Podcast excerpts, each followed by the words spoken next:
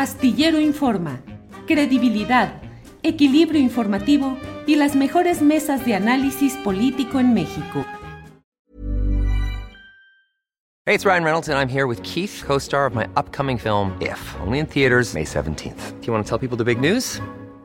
All right, I'll do it. Sign up now and you'll get unlimited for $15 a month in six months of Paramount Plus Essential Plan on us. Mintmobile.com slash switch. Upfront payment of $45 equivalent to $15 per month. Unlimited over 40 gigabytes per month. Face lower speeds. Videos at 480p. Active Mint customers by 531.24 get six months of Paramount Plus Essential Plan. Auto renews after six months. Offer ends May 31st, 2024. Separate Paramount Plus registration required. Terms and conditions apply if rated PG. I'm Sandra, and I'm just the professional your small business was looking for. But you didn't hire me because you didn't use LinkedIn jobs. LinkedIn has professionals you can't find anywhere else, including those who aren't actively looking for a new job but might be open to the perfect role, like me.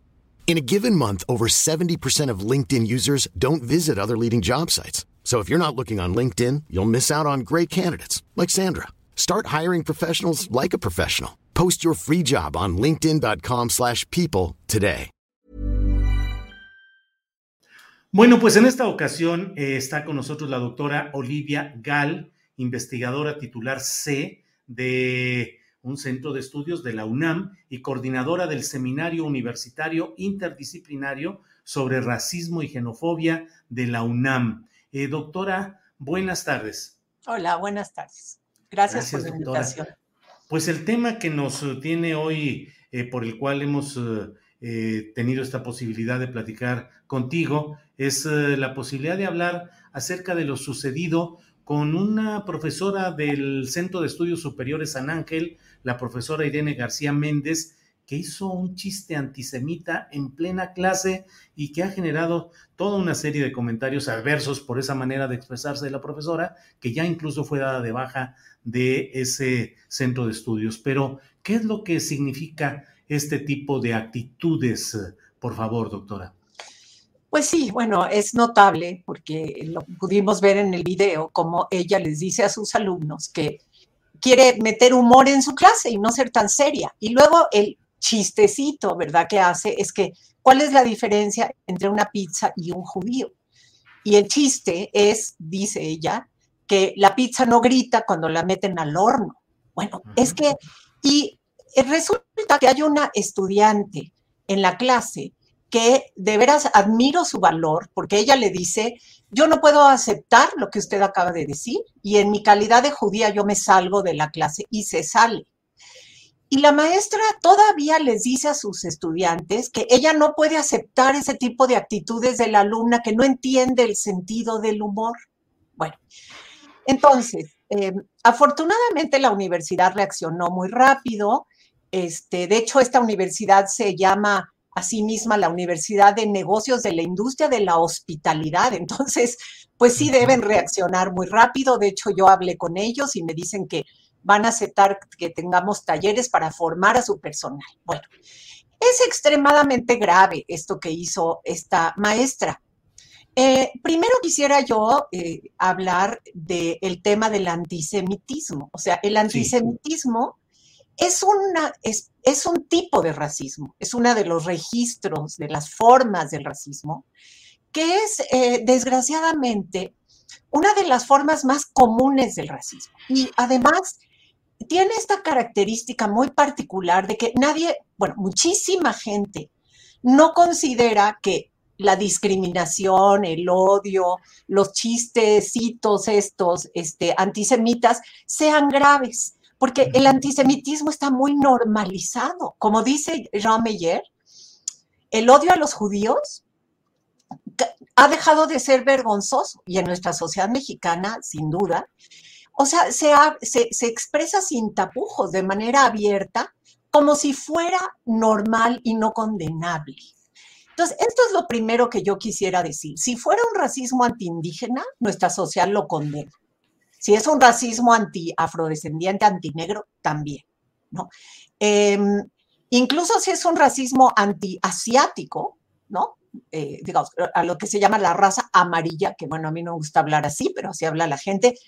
En general, también, aunque con sus asegúnes. Pero el antisemitismo está como normalizado. Entonces, es lo primero que yo quiero decir. Sí, ¿qué tan generalizado está en México? Pues no solo en este tipo de chistes o de, chistes entre comillas, sino en general, porque bueno, pues eh, mucho se habla de que somos una sociedad, la mexicana, racista y discriminatoria, pero solemos ubicarlo pues en la relación con nuestros pueblos originarios, con algunos eh, nacionales de ciertos países, como dices, pero en este terreno del antisemitismo, ¿hay una corriente fuerte en México realmente? Bueno, vamos a decirlo así. Eh, México, afortunadamente, no tiene un antisemitismo de Estado. Eso es muy importante decirlo. Ahora, en la sociedad opera de formas bastante escondidas y un poquito así como esta maestra, ¿no?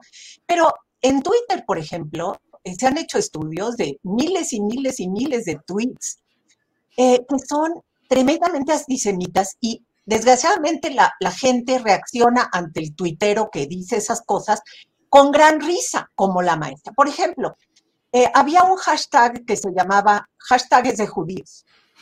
Y por ejemplo, ellos decían, es de judíos tener mucho dinero y a la vez ser muy avaros. Es de judíos vivir en un cenicero, ser bien prendidos, inventar un holocausto, traer un código de barras en el antebrazo, tener una panadería que se llame Los Hornos de Hitler, usar pijamas de rayas, hacer jabón a base de sus abuelos, eh, y luego a los tuiteros estos, bueno, de hashtag, eh, eh, claman, Hitler, ¿dónde estás? Te necesitamos para acabar con esa lacra. Bueno, luego ha habido tweets que no iban en ese hashtag, pero miles de tweets que, bueno, hemos documentado muchos investigadores, em, incluso diciendo, se escudan en el supuesto holocausto para hacerse las víctimas. Si ganara AMLO, esto era un tuit del 2017, 18, se necesitaría una noche de los cuchillos largos para terminar de raíz con toda esta mierda.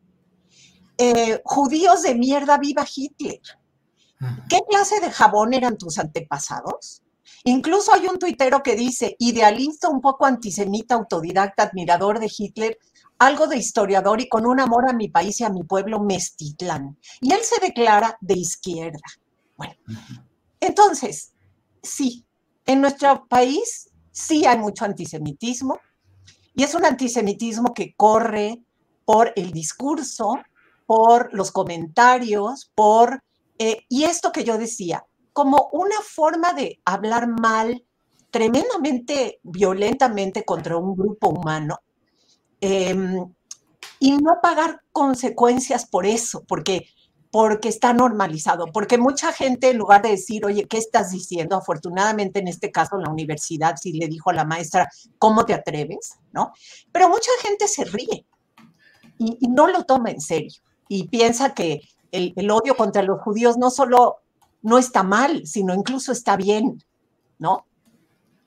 Claro, que forma parte de lo que va sucediendo. Ahora, es un gran desconocimiento de la realidad actual de un Israel donde hay diversidad política y donde hay inclusive eh, habitantes, ciudadanos de Israel que impugnan con, eh, con fuerza eh, el, propio gobierno y las decisiones de Israel. Sí. Bueno, es que bueno que tocas ese tema, Julio, porque mira, em, a ver, el antisemitismo generalmente era un fenómeno en la antigüedad se llamaba judeofobia y era un fenómeno religioso, digamos, contra los judíos, ¿sí? Pero a partir del siglo XIX ya es un fenómeno de racismo moderno, en el que se condenan los judíos por muchísimas razones, y te lo voy a resumir así, por, por, este, por representar a la modernidad, ya sea porque se les condenaba por ser comunistas, porque había cientos de miles de judíos comunistas, ¿no? O se les condenaba por ser supuestamente los, los que controlaban las finanzas internacionales, pero siempre condenados por ser como la cara de la, una modernidad que agredía generalmente a sectores de la derecha. Bueno, a partir del momento en el que el Estado de Israel nace, eh, eh, y a partir sobre todo desde hace 20 años, en, los que, digamos, las derechas israelíes se han convertido eh, más, han estado más en el poder que la socialdemocracia israelí, la gente confunde antisemitismo O sea, ser antijudío, y no es un tema religioso, sino puede ser un tema étnico también, ¿no? Confunde ser antijudío con ser anti-israelí. Y no entiende que eh, ser israelí es una nacionalidad, no es, y ser judío es una condición, digamos, de ser parte de un pueblo de la diáspora internacional. Bueno, confunde eso. Y en efecto, cuando son profundamente anti-israelíes. Hey, it's Ryan Reynolds, and I'm here with Keith, co star of my upcoming film, If, only in theaters, May 17th. Do you want to tell people the big news? All right, I'll do it. Sign up now and you'll get unlimited for $15 a month in six months of Paramount Plus Essential Plan on us. Mintmobile.com slash switch. Upfront payment of $45 equivalent to $15 per month. Unlimited over 40 gigabytes per month. Face lower speeds. Videos at 480p. Active Mint customers by 531.24 get six months of Paramount Plus Essential Plan. Auto renews after six months. Offer ends May 31st, 2024. Separate Paramount Plus registration required. Terms and conditions apply if rated PG. Hiring for your small business? If you're not looking for professionals on LinkedIn, you're looking in the wrong place. That's like looking for your car keys in a fish tank. LinkedIn helps you hire professionals you can't find anywhere else, even those who aren't actively searching for a new job but might be open to the perfect role. In a given month, over 70% of LinkedIn users don't even visit other leading job sites. So start looking in the right place. With LinkedIn, you can hire professionals like a professional. Post your free job on linkedin.com slash people today. Eh, no se dan cuenta de que los argumentos que usan muchas veces contra los israelíes como personas, como seres humanos, acaban por ser más bien parecidos, idénticos a los antisemitas. Bueno, y como tú dices, no toman en cuenta que en Israel hay 40% de la población que está en contra de las derechas israelíes. Y dentro, dentro del pueblo judío en el mundo, que son más o menos 19 millones de personas en todo el mundo, pues muchísima gente también está en contra de las derechas y extremas derechas eh, israelíes. Em, entonces, empalmar lo político y lo racista es extremadamente peligroso. Esta maestra ni siquiera hizo eso, es decir, ella es tan elemental que, que, ni cuenta se da de lo que hace. Y eso a mí lo que me indica es que ella vive en un medio muy antisemita, en el que el antisemitismo está tan normalizado que ni siquiera registra la gravedad de lo que ella hizo. Pero, pero en efecto, el antisemitismo tiene muchos registros. ¿no? Eh, Olivia, em, lo que a veces eh, eh, pareciera eh, este tipo de expresiones, como ya lo has dicho, afortunadamente nuestro país como nación, como Estado, no tiene una política antisemita. Pero, ¿qué tanto este tipo de, de expresiones pueden ir escalando políticamente para ir creando una adversidad que pase de esto que aparentemente puede parecer eh, poco grave del chiste o de la vacilada o del cotorreo, como se hace respecto a los gallegos o los yucatecos o eh, ciertos personajes que a veces están equívocamente, pero están también en ese eh, universo del habla popular y del cotorreo popular. Pero ¿qué tanto en México crees que pueda ascender políticamente como riesgo este tema del antisemitismo? Bueno, muy buena pregunta otra vez. Este, mira, históricamente México, y esto creo que hasta en tu programa se ha tocado, en tu noticiero, ha sido un país bastante cerrado a la inmigración. Esto es otro tema, pero lo toco porque en los años 30 y, y, a partir, digamos, básicamente en los años 30, fíjate, curiosamente cuando Lázaro Cárdenas subió al poder, eh, la política migratoria eh, estaba muy cerrada a muchos, muchos grupos de personas de otros países.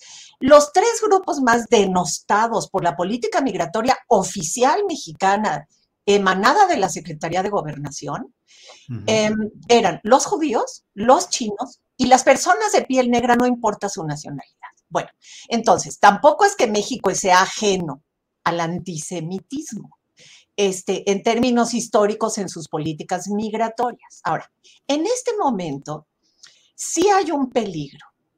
El peligro reside en que, como yo te decía, el antisemitismo era más bien un fenómeno de derechas. hoy el antisemitismo se ha normalizado dentro de las izquierdas. Eh, eh, y, por qué? Porque la gente piensa que eh, hay que estar absolutamente en contra, sí o sí, sin matices, ¿no? Con, del, Estado de Israel, es decir, del país Israel, ¿sí? Ahora, yo no estoy defendiendo las políticas de ese Estado, gobierno, sobre todo en los pasados 20 años de Israel con el pueblo palestino. No estoy defendiendo eso.